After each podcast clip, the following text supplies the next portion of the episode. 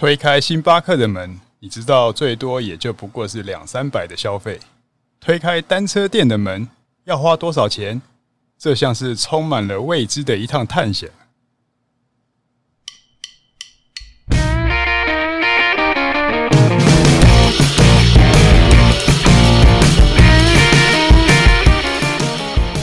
大家好，这是大叔艾伦斯的第四集，我是 Alan。大家好，我是单车大叔张寿生。大叔上个礼拜有去骑车吗？上个礼拜骑的比较少，而且不过好消息是，Zwift 里面的配速员 Coco 又回来了，他们 debug 之后有回来，然后但是上礼拜因为跑了两趟台南呢、啊，然后。骑的很少，发现我现在已经跟不上 Coco 了，只能跟那个黄标的。你讲的 Coco 是谁呀、啊？他就是 Zwift 里面设计一个虚拟的陪伴你训练的一个呃 AI 智慧假人，但是呢，它、uh huh. 大概就配速大概在推力比大概在二点五瓦，所以是一个蛮舒服的速度。不过呃，如果你久没练的话，二点五瓦骑一个小时，其实也蛮蛮有负担的。二点五瓦，那以你的体重，不就大概是一百五？我哪那么瘦啊？没有啦，大概呃，如果以我们用假设说用七十公斤比较好算啊，虽然我大概在六十五到七十之间漂移啊，那七十你看嘛，七二一百四七五三十五一百七十多了，到大概有时候会稍微高一点，大概在一百七到两百瓦中间。但是你如果以这种有氧耐力的话，就是稳定骑个一小时。是还不错啦。嗯，上礼拜我跟大叔去参加了两场在台南举办的新品发布会，那这算是蛮特别的，因为今年因为疫情的关系嘛，所以包括说北展啊，甚至台中州都已经大幅的缩水，那很难得在十月份还有两个品牌、两间厂商愿意来办这样子的新品发布，那也让我们看一些同业的朋友。对啊，也算是。呃，有点小同乐会啦，但是我觉得那个场地非常不错啦，新的一个这个凯萨克的这个 Pump Track Park 还蛮好玩的。对，那当天有我们有认识到朋友江思汉带领我们去骑那边场地啊，然后整体的规划，我觉得对于你有想要骑 MTB 的，是一个很好练习的地方。然后在当天下午，就是其实我们之前在媒体也跑了大概十多年了，呃，大叔你参加过发表会？你有听过用台语整场来说明的吗？哦，这这个从来没有。我觉得，呃，国内外的都参加过很多什么新品发表啊，几乎几乎大家想得到的，过往几年这些新品，我们有机会去，不管是在呃国外，然后后来到亚洲区，也有一些是在那个中国，然后大概呃国外的话就英文英文，然后拿一些 PPT，就是在 demo 给大家说，哎，我们这一代的东西这边。轻轻量的多少趴，强度又增加了多少趴，类似这样的数据一直在分析给大家，然后不不外乎后面再来一个户外试乘，大概这种产品发表会都是这样，但是在国外上呢，统一的当然就是用英语，所以呢，呃，听他们用英文讲的时候呢，要搭配这些数据看，其实当然这都自行车术语啊，久了都还 handle 得来，但是台语呢，我倒是从来没有听过。啊。刚好我们在现场有用 GoPro 录制的一段视频，然后我把声音给抽出来，然后让大家听看看，用台语来介绍凯撒克的升降坐管会是怎样子的感觉。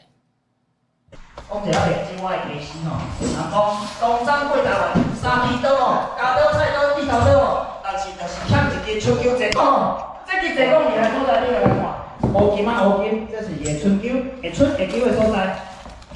要春秋要创啥，就爱插钱。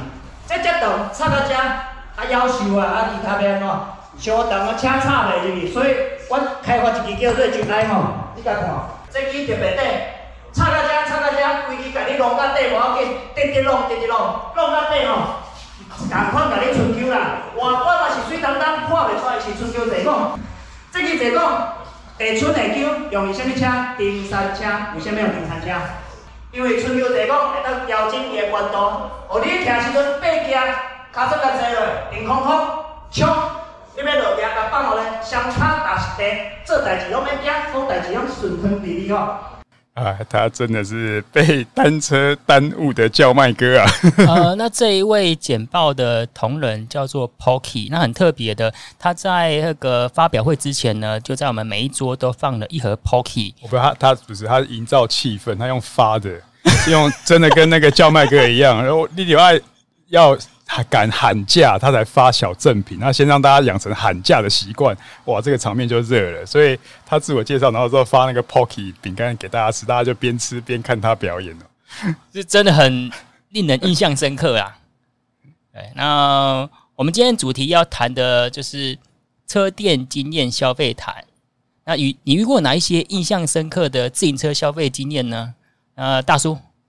你印象中的第一辆车是在哪里买的啊？就是我们想一下，你买第一辆高级车可能是国小还是国中？应该是国中以后。上一集上一集有聊到第一台车，那那个是竞赛用的车啦，那个是都已经到高中了以后了，然后是当然是跟教练买的。但是我们现在讲的是真正真正的第一台车，可以说是代步车哈。那我的第一台车呢，我印象中其实呃。第一台车不是跟车店买的，第一台车是我国小的那个年代，然后大家很流行 BMX，嗯，然后就是跟算是年纪比较大的朋友，他的旧车也是一样买二手的，六百块我还记得，嗯哼，然后呃就是，但是那个车呢，就是样子有 BMX 车的样子，但是实际上是台大铁车啊，嗯哼，什么叫铁车啊？就是你现在讲铁车，可能会以为铁人三项的车哦，不是不是，就是你看它外观像起来，就是有没有 BMX 的把，就是呃，要是该怎么形容呢？这种翘翘往上的把，轮胎粗粗宽宽的，然后踏板，然后好像呃很怎么讲呃可以飞可以跳那种感觉。那几何比例呢，也就是符合这种压缩车架，然后坐管拉得高高的，然后我还记得那时候的坐垫哦。我们叫什么海鸥式坐垫哦，就是看起来这样翘翘的，然后有的甚至是有点硬壳，就是它可能有局部的零件是这个好一点的，但是你分辨不出来。所以那个时候呢，呃，如果有一点年纪就知道玩这 BMX 要什么齿盘要铝五爪的，对，就是铝合金的。然后，但是我那个不是，我是一根铁弯过来控两边的，然后还有那个龙头。龙头就是呃结合这个把手跟车体本身这个地方，因为他们没有不像公路车有一个长度嘛，嗯，它基本上就是也是要什么铝合金什么青蛙眼啊，这个有一有一些它那个阳极度，然后有一点样子，刚好四颗螺丝在前面两颗，你这样角度看过去很像青蛙的两个眼睛这样。哦，所以那些小细部是我们小孩子不懂嘛，所以。就是憧憬，然后觉得说啊，这个有这个才是高级。那、嗯、至于车架，当然那时候的车架应该，呃，如果是捷安特的话，就是武士系列，有黑武士啊，嗯、然后还一台是黑武士是黑黄的，然后那个红白还有一台是红白的，我不知道它算不算红武士啊。然后那个什么 KHS 那时候也很红，哦对，超人系列哦，超人几百，超人什么七百，然后就蛮高级。然后前三角还有什么补强片。就是诸如此类的这样小东西，但是实际上我们根本不懂。这个就是对于一般的人，嗯，我相信现在很多如果呃不懂单车的人，他看到他也分不太清楚，有那么多术语。对，就是你大家看着哦，弯把就公路车，然后实际上可能这里面的好，还有空力车、轻量车、耐力车还没有到那个程度，完全没有。就是我们就是很一般一般的超级的还没有入门的一个小朋友。嗯大叔，那你那时候有骑过捷安特的 Cadex 碳纤维车子吗？哇，那都已经是很后来了，那个已经后来算是当选手的时候才骑到的。所以我最早的这个部分呢，刚刚讲到第一台车是这个类 BMX 单车嘛。Uh-huh. 那、uh-huh. 那后来呢，其实我就国中了，国中的时候我就去打工。Uh-huh. 打工的时候呢，也是一个目的啊，那目的就是为了想要买一台好一点的车，因为我的那台 BMX。后来出去被偷了，嗯哼，然后就没有车，没有车之后呢，那个国中就是想要，还是想要弄台脚踏车，就是就像刚刚讲一样的概念。可是这时候我已经看上了弯把公路车，然后呢，那个时候呢，这个有点讲起来就变成像老台北的感觉了。那时候最大印象就是万华，啊，万华的单车一条街啊，应该是这个康定路吧，整条。我不知道以前做生意哦，好像就是那个单车店要把他的单车尽量摆到门口，嗯、甚至摆到马路上，这样一整排。所以当你有几家单车店连续的时候，就一整排很壮观的。我觉得好像是单车，单车一条街，对，但是分裂式啊，你好像可以在这边选啊，跟。人家选妃一样，就是你看的像小朋友就很喜欢这些东西的话，会觉得哇，好像很不错。其实我们根本分辨不出来它的好坏。我大概懂大叔的意思，因为我们家以前是开机车行的，在我们那小巧的一条街啊，就有三间四间的摩托车店。哦，也是分裂式就对，就因为早期的骑楼它不会限制说你摆摩托车出来嘛，甚至我们都摆到门庭那边去了。对啊，对啊，所以会懂得那种说，哎、欸，把。一种营造出很热闹、很像市集的感觉。对对对，所以呃，现在应该看不到了。现在当然就是你看不到这种，所以你现在高级车店都是你要推开门进去的。嗯、那但是反而是以前那样子的感觉，哇，好像很亲近。而且我觉得市场的需求也不一样。但是呃，我们就会小嘛，国中生就会听听做很很像类似很多的这种传说啊。就说啊，那些那边是查拉奇呀，啊，uh huh. 啊，其实他们可能是 get 奇啊。Uh huh. 那当然，他他的车子就是有的还用塑胶袋套着局部，然后也是新的，然后你就看着就会觉得哇，好好想拥有，所以就努力打工，然后呢，去好不容易存到一点钱，然后呢，才去才敢去嘛，因为去看车就这样嘛，你要。总要有有点钱才有胆嘛，我觉得是这样子的，有胆子才敢去跟他看嘛。你十五岁还是个阿迪亚哎，对啊，那那个老板会用怎样子的脸色来看你这个阿迪亚？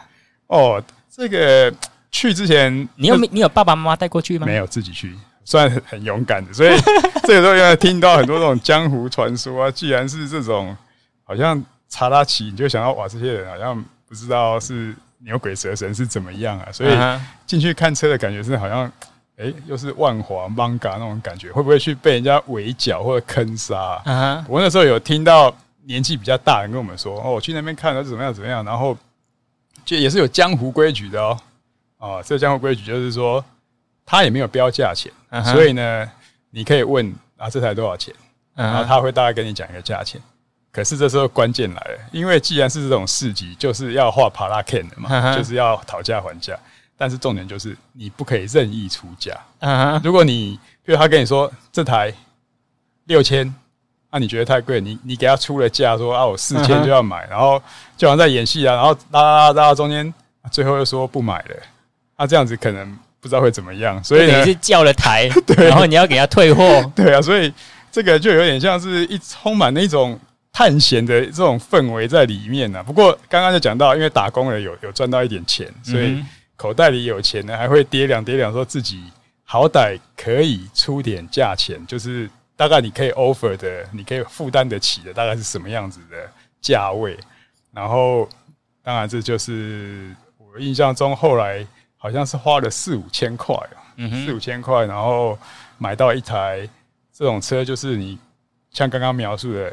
呃，是台公路车的外形，以为以为觉得也很棒啊，其实可能就只是一台大铁车。啊哈，我跟大叔的消费经验不一样，我是从大学大概是两千年的时候开始骑车啊，因为我在斗六念书嘛，啊，斗六跟中部跟北部，它在消费文化上还是有一点差异的。呃，我印象中那时候 Shimano 还不是一个很厉害的品牌，速联都还没有开始，速联那时候只有。登山车啊，车店都想说 Campagnolo 意大利 那是个传家宝啊。两千年那时候最叱咤车厂的冠军选手谁？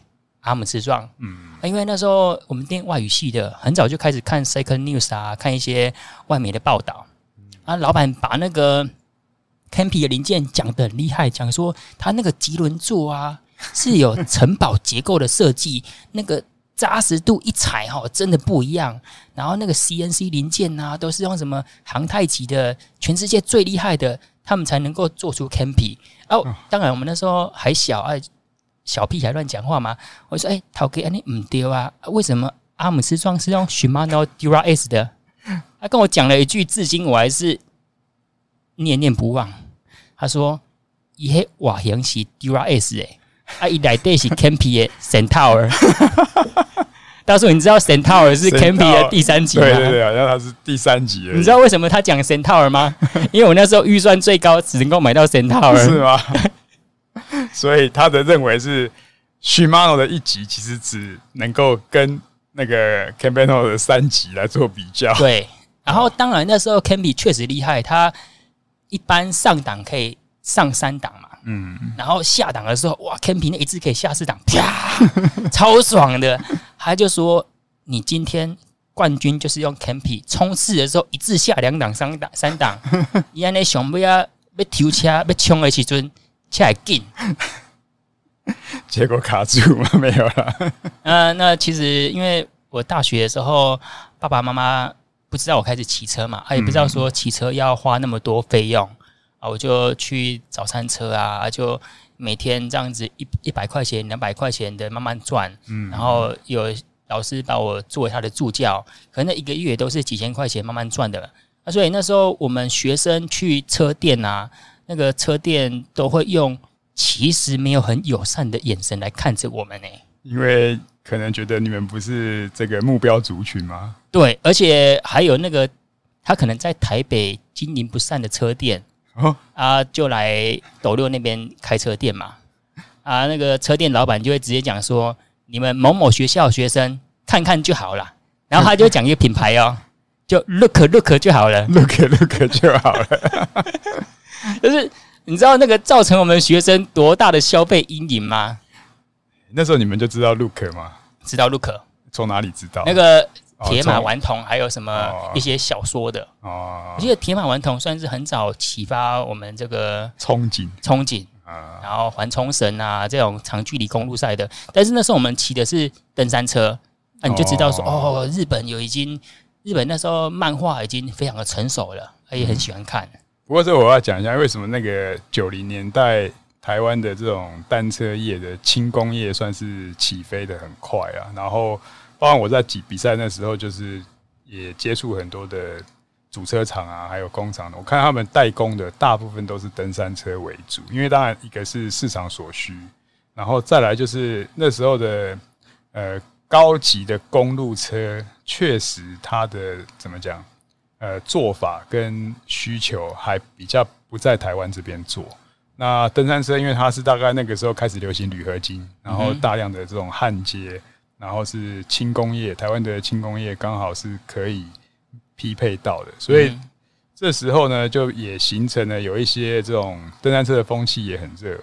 对啊，我还记得那个就是什么 My Seven 那个广告嘛，对，然后好像这样子很很原野登山车，对对对，然后就是一个形象的广告，因为那时候开始就是你不能做香烟的广告，可是你记得那台车的品牌是什么吗？Clan，啊对，Clan，对，现在还在吗？现在它应该并入那个集团里面吧？嗯哼，对啊，后来好像这几个集团并来并去，什么 Clan 啊，Gary Fisher 啊，对对对，然后我不知道算不算，好像是到 Trick 那边吧。嗯哼哼，对啊，然后呃，总之呢，那个时候的形象就台湾的登山车是比较流行的，对，然后骑公路车的是比较少一点，少数，因为这个公路车就真的要高阶的，算是进口货比较多，一直到。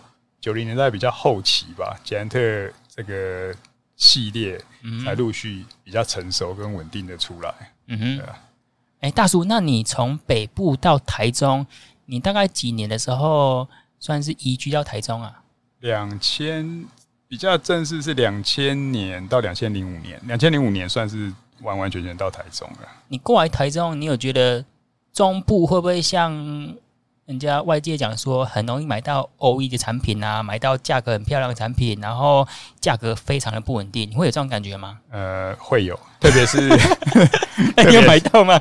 呃，没有，那时候我已经开始在媒体了。对对对，就是骑车也有一点成绩啦，也算有点名气，uh huh. 然后车店老板熟的也大概都认识。但是我觉得确实是中部真的是叫做一级战区啊。Uh huh. 那因为台北的话，你还是会比较属于车店型的经营。当然，台北的刚刚讲那个那种单车分裂式的这种康定路这种，已经已经后续就已经渐渐的不存在了。嗯，那就变成这个小的精品店的模式。我记得印象中就是那个信义区嘛，单车喜客对开了一个复合式的一个单车精品来加咖啡，然后加上它本身呃贸易商的办公室，然后这种 style 非常的给他给他感觉就是雅痞，对，级数非常的高啦。然后中部的话呢，就完全还还在，就是台北已经走向文市了，嗯哼，台中还在乌旗呀，就是呃虽然也是车店，可是就会看到有些价钱的差异。特别是登山车的东西，对，呃，会问问了这些老板，有些老板是朋友，问了说啊，这台零售价多少？他报出来的价钱，我就觉得哇，真的会眼眼睛为为之一亮，对，觉得哇，怎么哎、欸，好像很便宜，而且那个时候就有一些是可能是呃某些厂流出的一些车架，然后再配上一些零件，那、嗯啊、店老板自己组装，对。啊，地沟倒菜都啊，这个事实上也、嗯、市面上也没有一个参考价的。对，那老板就自己会抓一个大概的价钱，所以有些这种甜甜价好像都是这样产生的。嗯，我跟大叔大概是二零零五年认识的，然后我有带大叔去一个五泉西路二段，对，然后他左右都是槟榔摊，对。那以前五泉西路是槟榔摊一条街啊，槟榔西施啊，对啊，因为现在整个房价、啊、上涨了，所以那边本来还有教训班、槟榔摊这些就不见了。然后还有一间最著名的，这个名称应该是大叔取的，叫自行车坟场。以前我们不叫这么叫啦，我们都叫他龚先生，尊称他为龚先生的店，就是。你问任何人，装部的人说：“哎，你在那边可以龚先生家不？”大家知道说：“哦，你下午要准备去挖宝。”为什么下午呢？因为那间老板龚先生大概都是下午两点才开店，因为早上他说他有去做股票，他大概一点半才骑着他的红色野狼，然后慢慢的骑到他的店。哇，这个我没想到，我随口一句单车坟场，但是我印象中我也是听别人讲的啦。但是我现在回想起来，我应该不应该叫他这个名字？我并不应该叫他这个名字，我觉得比较像那个呃水产很捞啊，对，没错，是现捞的，就是一一苦一苦的，可是里面不是放鱼放虾，是放单车零件，就在地上让你捞。我跟 龚先生认识很久了，因为我旧家在西屯，然后要讲到龚先生，必须说从他在西屯的那间店，然后现在改名字叫新兴自行车。我从国小开始就跟龚先生买车了。那因为我妈妈以前在工业区上班嘛，然后就会走着西屯路到工业区，然后就有一个很像自行车仓库的，他都摆那个没有涂装，然后也没有任何贴纸，然后你就看到说银色的，然后金光闪闪，你想到就说这是高级，但是没有品牌，所以可能是很便宜的，所以我从小从国小开始就跟他买车，然后他那时候是。一开始都不卖哦，然后也有 BMX，还是大概他可能觉得说，哎，OE 做多了也可以来做 AM，哦，就是批发做多了来做点零售，零售的利润比较高。当然，这个当然后来零五到开始就渐渐单车热潮嘛，就是零八零九年那是最最高峰啊。这时候我觉得这个零售的市场也很大，而且我听说台北还有人专门开车下来找。这边找零件是没错，是没错。然后我接续的讲啊，我认识孔先生一段时间嘛。然后后来因为我国小之后兴趣骑车嘛，但是我们那时候不叫骑车，叫改车，嗯，改那个龙头避震哦，然后龙头避震奇怪的小东西，这龙头避震，然后前叉一定要避震器。那时候喜欢小孩子跟大人喜欢不一样哦，小孩子他不欣赏公路车的简单利与美，他喜欢的是登山车的复杂。哦，尤其是很多避震器嘛，挂着 cushion，好像有机能型就对了。对，机能型比较多。啊、对，没错啊。就以前我是喜欢打羽球，但大概到了大学的时候，人家就讲说五权西路有一间很有名的车店，然后我就专程去，就啊，啊，那龚先生 遇到老乡了，对啊，遇到老前辈了，然后就聊啊，就说他在西屯路那间车店跟他的 partner 理念不合。因为龚先生他就是用那种可能做股票概念，只要赚个几趴就跑了，短进短出的。对，哎，你刚刚讲那个很牢啊，也形容的非常贴切。因为那边实价，他下午三点到五点就是会有那种小发财车，嗯，一整批的载过去，然后就一个小红单给龚先生。哦，库应该这个就是库存。啊，龚先生他也没有什么 ERP，没有那种企业管理系统，他就一本笔记本。哦，啊，笔记本他字写很漂亮哦，啊，他这也是个奇才啊，就是他虽然呃整个店面啊，还有外观都不体面。我以为那个车就像是水产行的货车，他送货来的，然后鱼是鱼，虾是虾，他就随便分一分。呃，它其实是鱼虾不分的，因为它地上可以看到早期的叉 T R 啦，或是说 Fox 避震器啊，就随便乱丢。哇，那真是捡到宝哎！对，所以会有很多人，那我都会把它称之为。捐血中心，因为我们骑车一般都是在夏天嘛，然后去买零件。哦，它夏天那边其实蚊虫很多，所以去完之后大概是捐血捐了两百五十 CC。对，绝对没有冷气，然后就是一个门也是开开阔的，你甚至想推门也没有门的。对啊，这个我还印象中，对啊，讲很老是因为你今天来的价钱跟昨天来的价钱可能不一样，这、uh. 完全是看他的这个。心情还是怎么样控管的？这个我就不理解了。对，然后我买第一辆的高级登山车是一辆 JBC 哦，你知道 JBC 知道啊，JBC 是廖宗杰吧，是很算是那个年代很有名的这个呃区运会也拿过很多次的冠军的下坡赛的登山车的选手。然后配整套叉 T 的变速器，还有传动，然后再配上 Mavic 的轮组。大叔，你觉得这台车子值多少钱？我完全无法估算，一万七千块钱，一万七。然后在那边呢，就 Specialized，我还记得那个型号名叫 Stump Jumper。哦，Stump Jumper 很有名啊，两千九。哦，什么？特价两千九，两千九。天啊！然后那个什么，因为那时候对 Dura-Ace 啊，我们那时候还不骑公务车，就叉 T 啊，他就说叉 T 啊，那时候很强哦，它不是那种阵列变速的，是。倒列的，你知道吗？就是它下档反向反向的啊。那个车店老板啊，因为我们去那边，龚先生根本不懂这个，因为龚先生他只懂得极速，他不了解东西怎么做动，他甚至也不太会装。嗯，他就有一个学徒叫阿贤。哦，阿贤后来你知道，现在已经是中部的，现在也变成一个扛把子。哎，现在是扛把子，然后他又青出于蓝，更胜于蓝。这个比较靠近现代的，我们就。可能保留一点，对对对，因为这个应该是可以再开下一集来说了。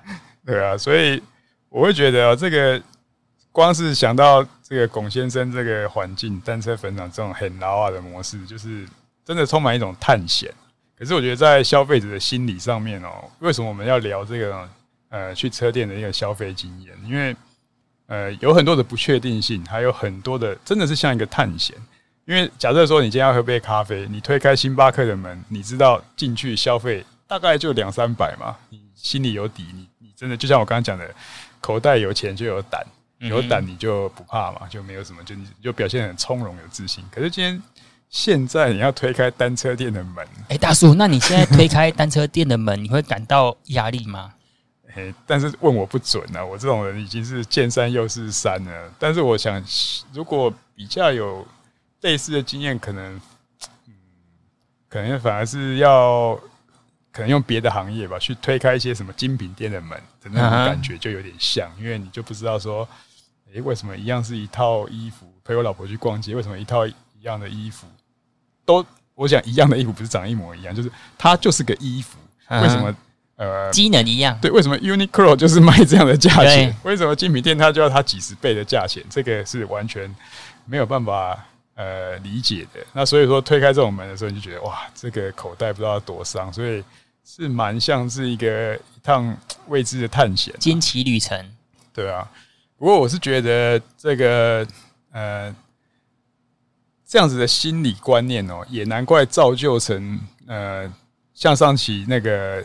呃，翠瓜讲说，他第一台车也是朋友带他去，对，有没有？这个隔阂就变成朋友已经先帮他吸收了这个位置，然后他自己心里就有点底了，然后再去的时候呢，所以我觉得这个车店老板呢也要听到这段，你大概心里也要想一下，诶、欸，朋友介绍这就表示很好。那、另外一个就是，当一个消费者推开你的门的时候，还是要鼓起很大的对，他可能已经鼓鼓起不小的勇气才进来，所以老板一定要好好对他们的。嗯哼。我从小我自认为就是比较有勇气去挑战未知的事情，因为怎么说呢？嗯，我妈妈那时候给我一笔一百多块钱，哦，一百多块钱。我我们家以前住在逢甲附近，逢甲有牛排馆嘛，那种嗯，刚开始可能接近一百一十块钱牛排馆啊，价牛排，对啊，牛排馆那时候好像是平日吧啊，我妈就说，哎、欸，吵架了，哦，她就给我一百多块钱，然后就你自己去吃牛排，我就真的自己一个人去吃了。哦，你会把它用完吗？还是再省一点钱下来？没有没有，我就一个人自己去吃牛排。哦、然后像逛车店啊，呃，即使说我的预算不够，然后我都会去走走看看。哦、然后像现在特斯拉有举办试乘会嘛，不管是 Model 三啊，Model 三 P，对我都会去试乘看看。哦、我就真的带家人去试啊，我会觉得说，哎，就是了解新的事情，了解新的科技，这样是好的。哇，那你你真的比较有这种勇于探险的这个精神。假设你今天走刚好没有走到这个平价牛排，身上只有一百多块，就走进了金砖牛排，最低消大概五六百吧，可能要打电话叫妈妈来救。对，哎、欸，大叔，那你有买过网购的经验吗？网购，网购其实就不用看人脸色的啊，比较少一点。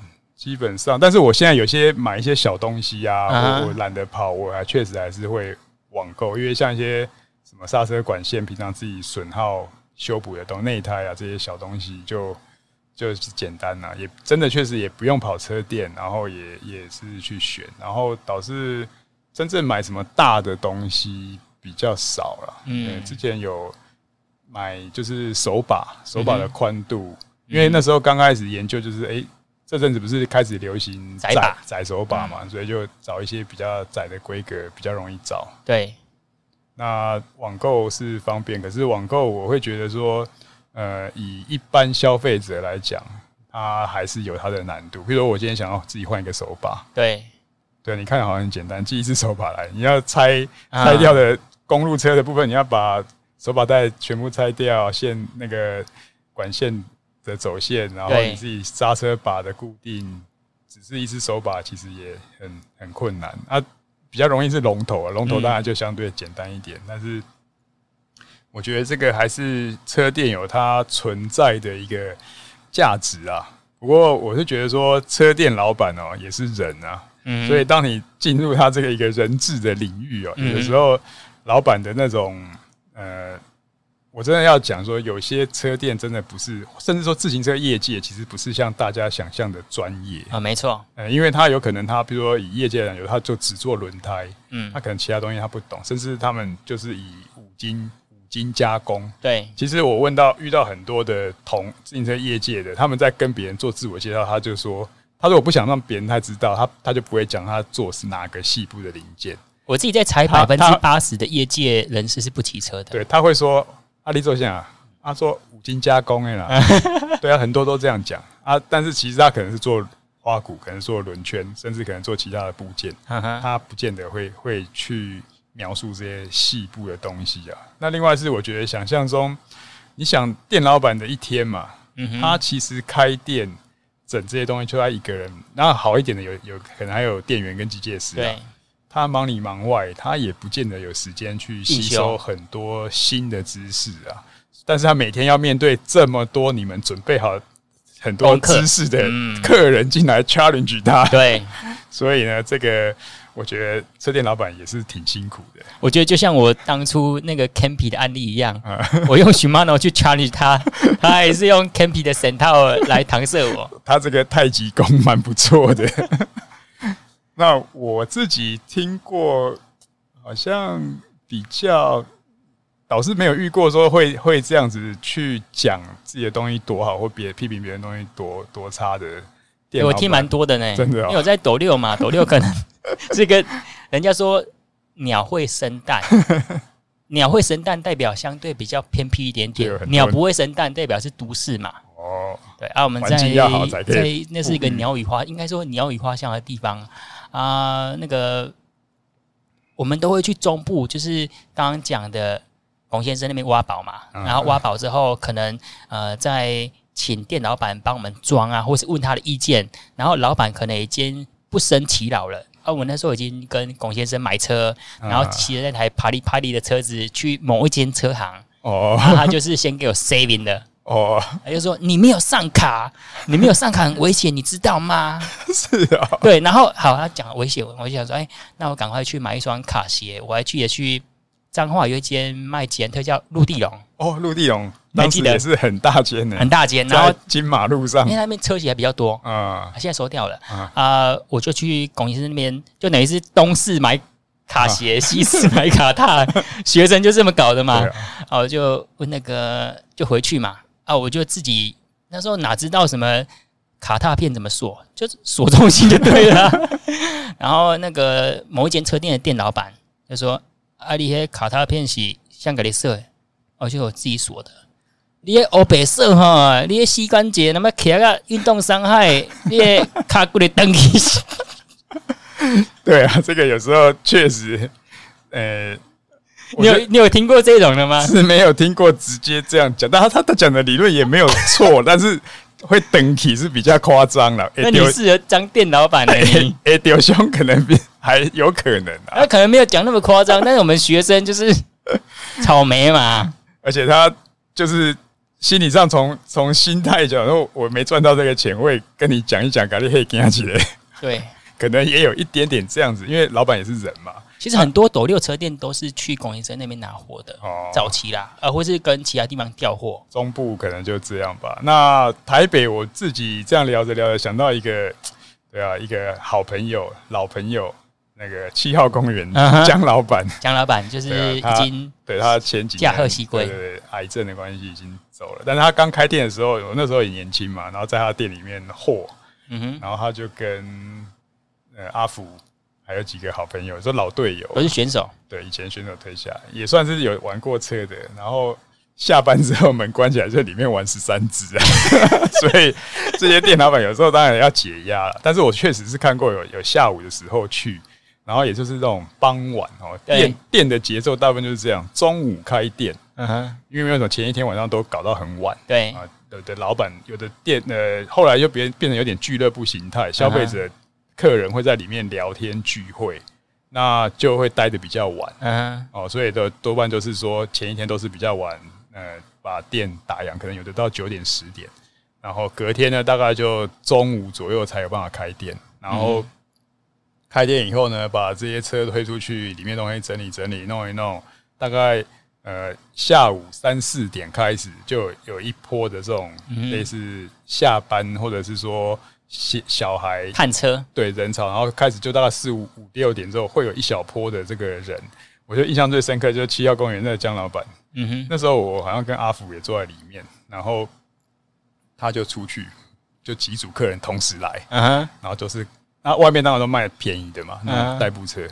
就这样子看看逛逛问问烦一烦他，然后最后就通通走光。了，然后然后进来他就。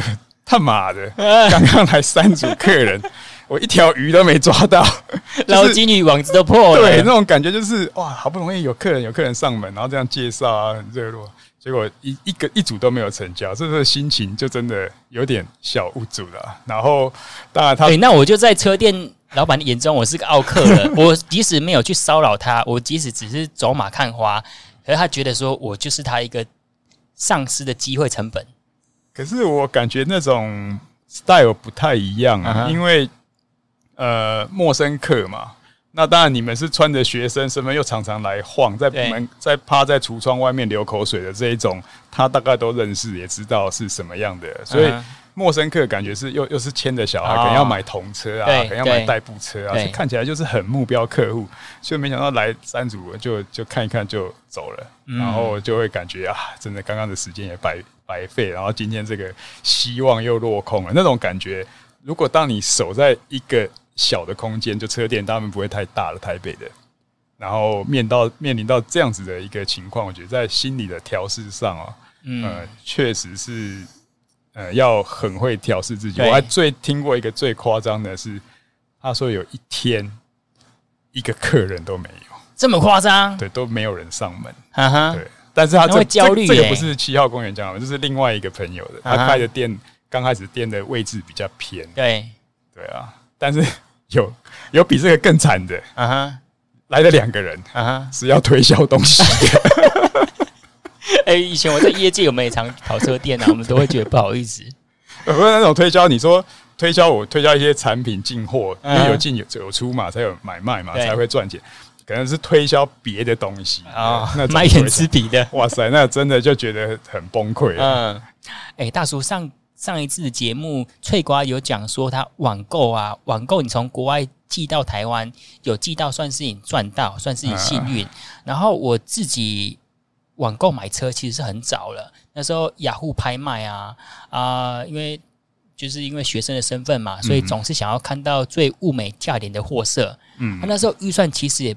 不高，就是打工存了很多的钱，大概存了很久的钱，大概可能有八九千块钱啊。离、嗯、我想要买的捷安特欧西亚三，我记得是一万四还是一万五左右，铝合金的，还是有一段差距嘛，所以我就上网去看，然后我就看到有一台车在宜兰，嗯，是捷安特的 Cadex 哦，黑色金色的哦，哦然后接管那个那个啊，然后它是配 Shimano 六百。嗯，然后还是下管变速哦。哦，以前、啊、以前的六百就等于现在的 Ultegra。哎，Ultegra 啊，啊，我就跟我妈妈讲说，哎，我想要去买这辆车子，我刚好那时候好像是暑假吧。啊，我妈讲说，啊不，你赶紧这这 key 啦。所以我们两个人为了省钱，我们坐了普快。天哪！我们从台中坐过去，学生什么没有，就是就是有时间可以耗。我们坐到那边宜兰，然后。我不知道你记不记得以前有一间就是那种香积城卖那个手扒鸡的，有有有，就下到火车站看到一间香积城，那我们姐弟俩已经饿翻了，你知道吗？啊，我姐就说：“你改那好几百块，那可以讲香积城。”啊，我们就吃完之后呢，就约定那个卖家去看那一台捷安特 Cadex。然后我看了，我记得大概是不到一万块，可能差不多一万还是一万一，最后成交价格。然后那一辆车呢，因为没办法从宜兰骑回家嘛，对。啊，所以我又用那个火车可以那个哦托运。托运，然后又拖到台中火车站，然后跟一位朋友，他也跟我们念同学校的，我们两个人，他骑摩托车，然后我骑脚踏车，把那辆 Cadex 骑到斗六去，然后我那次骑觉得，哎，那时候想一想还知道。那个车架完全不适合我，真的吗？就是第一个很小台，尺寸很小台。啊。那个卖家都讲的很厉害啦，讲说他以前是什么宜兰怎么对的啊，然后这个车子他买四万块钱、五万块钱，我后来才知道说他大概就是一两万多块钱而已。哦，原价哎，其实只有两万。以前其实资讯是相对的没有很流通嘛。对，以前真的就要靠目录，而且你还要很会去找，因为没有没有那种网络这么方便。以前还在拨号那个那个要听到那个拨拨接系统，什么五十六 K 那种上网。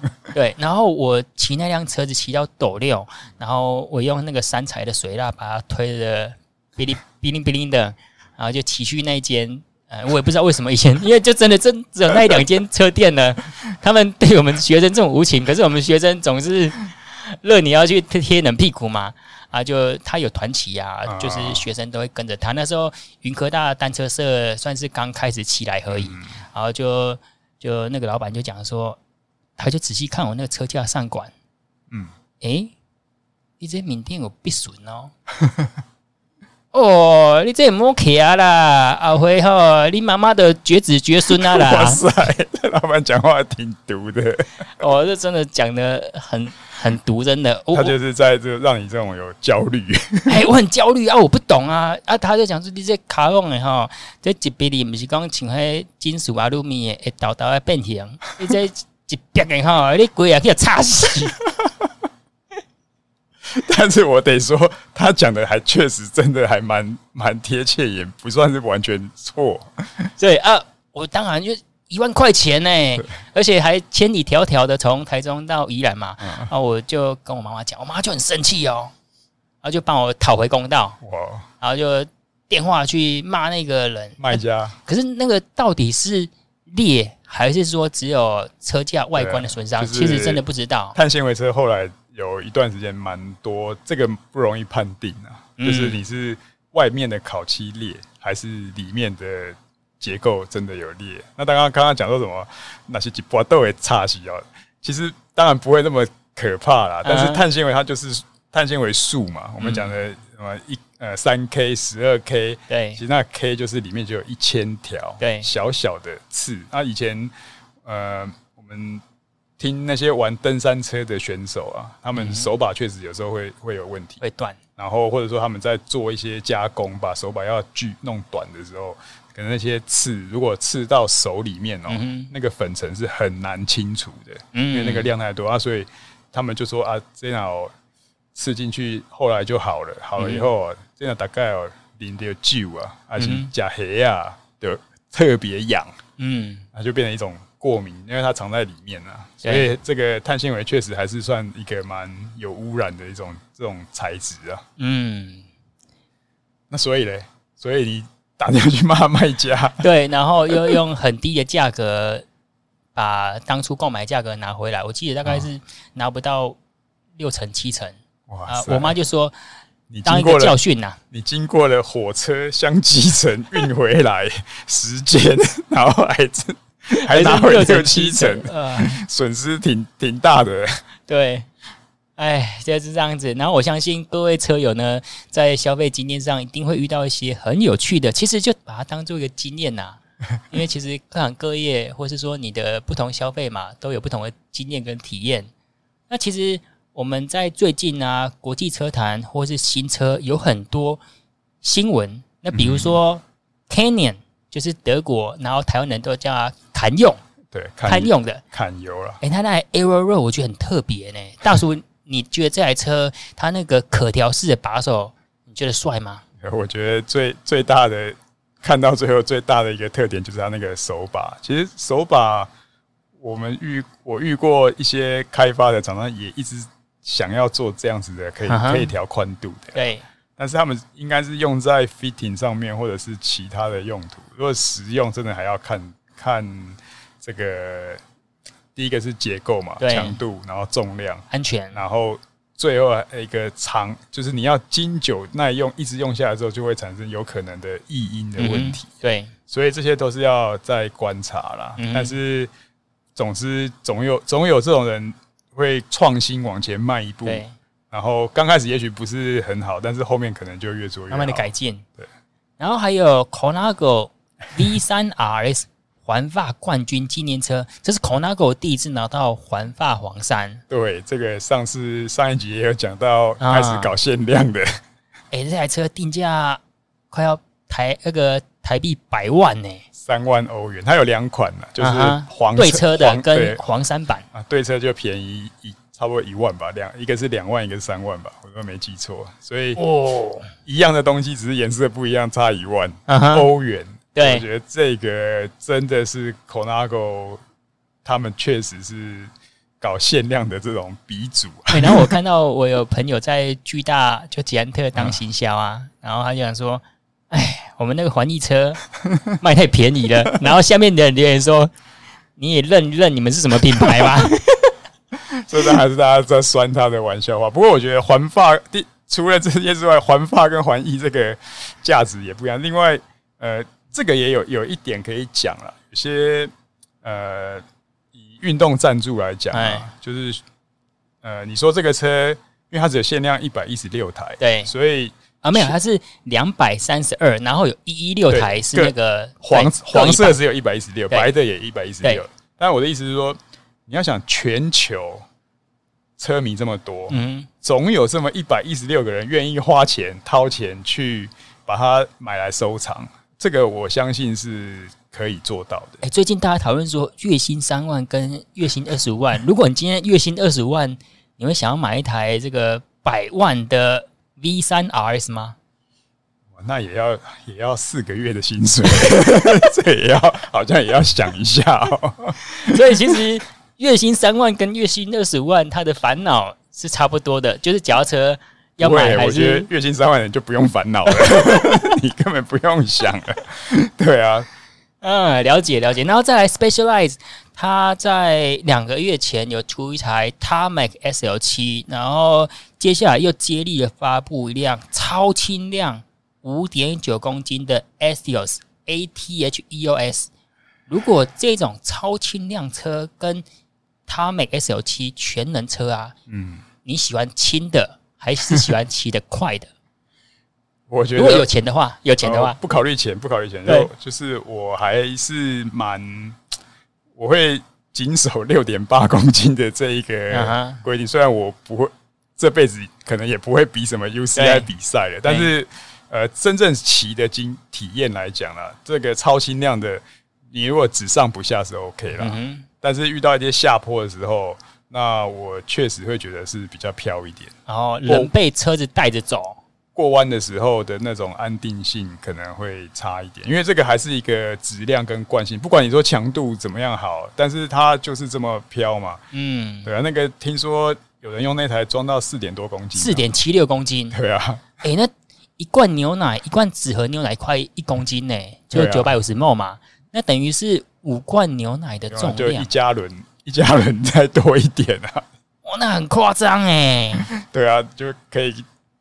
放在你的胯下，承载你的重量，然后载着你到处去啊！哎、欸，大叔，那你骑车一段时间，你会对这种高性能或是这种梦幻车子存在着梦想吗？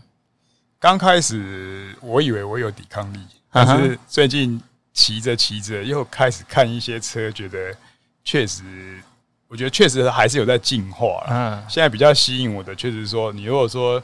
碟刹车，然后整合，然后线都可以全部隐藏，然后重量又可以压在比较轻，大概我讲的比较轻，大概就七公斤这样子，连踏板。嗯哼，那这样就一个很完美的车款，你解决掉很多的以前的一些小小的麻烦的事情啊，比如说如果是 C 甲，你担心的就是说卡蹦轮圈、刹车，然后下雨的问题。虽然我们讲白了，这辈子也不太可能下雨出去骑车了。看到下雨就就在家了，然后除非只有一种情况是你骑到一半下雨了。对，但这机会真的很小很小啊。然后，即便是这样，还是会觉得，哎，这个它对我来讲还是有点吸引力。嗯，就是整合度很高，然后你就会觉得哇，这空力，然后重量又这么漂亮，然后又线全部都藏起来了，至少大部分都藏起来了。对，然后。再加上一个碟刹，然后现在这个呃，SRAM 的这种无线的 变速，嗯，对啊，这个就感觉非常的怎么讲，socket 的，整个车看起来就是简很简洁啊。那你会觉得说，哇，这个才是要追求的方向。所以我虽然没有去买这个，所以我就转过头来看看我的场地车。哦，场地车什么也没有。哎，场地车 进口的 Look 啊，或是。澳洲品牌，那有一些就是国家队用场地车，一台也都是三四十万的哎。对啊，那是因为它它的模具更少。当然，那个比较本来是今年奥运年，大家看像那个 Pinarello 出的那个场地车也是很厉害啊。然后那个英国队用的这个 Hope 啊，是这种梦幻形式的啊。不过最近题外话，这个 Hope 的这个结构，我看到有一个铁人三项的车，对，好像有有开始。用这个概念来做，因为它的那个铁人三项的限制没有像 UCI 这么多，所以它的车体跟造型可以做的蛮夸张的。对，没错。不过这个就要等等到疫情之后，可能大家可以去比较看到这些国际选手比赛的成绩，验证上说这些器材是不是确实有帮助。欸，大叔，我们讲到自行车消费经验呐，那你场地车？是要跟谁买啊？场地车啊，场地车，因为我们外面车店又没有在卖，你去哪边买？买的。我们其实场地车的管道有一部分来源是很多有的工厂会帮那个县市队啊有点赞助，或者他帮他甚至是去做。嗯哼。那所以我们有一个场地同好会嘛，我们都在新竹，每个每个月的最后一周会在那边练。然后那个新竹的车库一打开，就会看到。呃，新竹或桃园的老选手说：“哎、欸，这台以前我骑的，现在还在骑，嗯、还在代代相传给国中队的选手。那当然往上面去高阶发展，譬如像台中市，呃，这种台中队比较好的，他们或者是国家队的选手，他们买的车就是就是刚刚你讲的这些 Look 啊，这些什么，嗯、那那个的费用就真的很高。嗯，所以它的管道就也可能也是要有透过招标，然后去。”特别的方式来采购啊，因为你消费者看不管是捷安特啊、美利达的官网，因为这两个品牌都没有做场地车嘛，所以会觉得场地车跟公路车又是更上一层次，然后更封闭的运动。没有没有更上一层次啊，更封闭是真的。对啊，就是不过在之前有一段时间，台北流行那个单速车，单速车有些就外形就有点像，所以那个时候的单速车的一些网络上的交易啊，还是说他们同号之间的交易的热络度哦，就会看到一些蛮惊艳的一些老的产品，因为有的人玩老的钢管 old school 的，啊，有的人会玩新的，有人会玩花式的，所以那时候也蛮百花齐放的。而且好。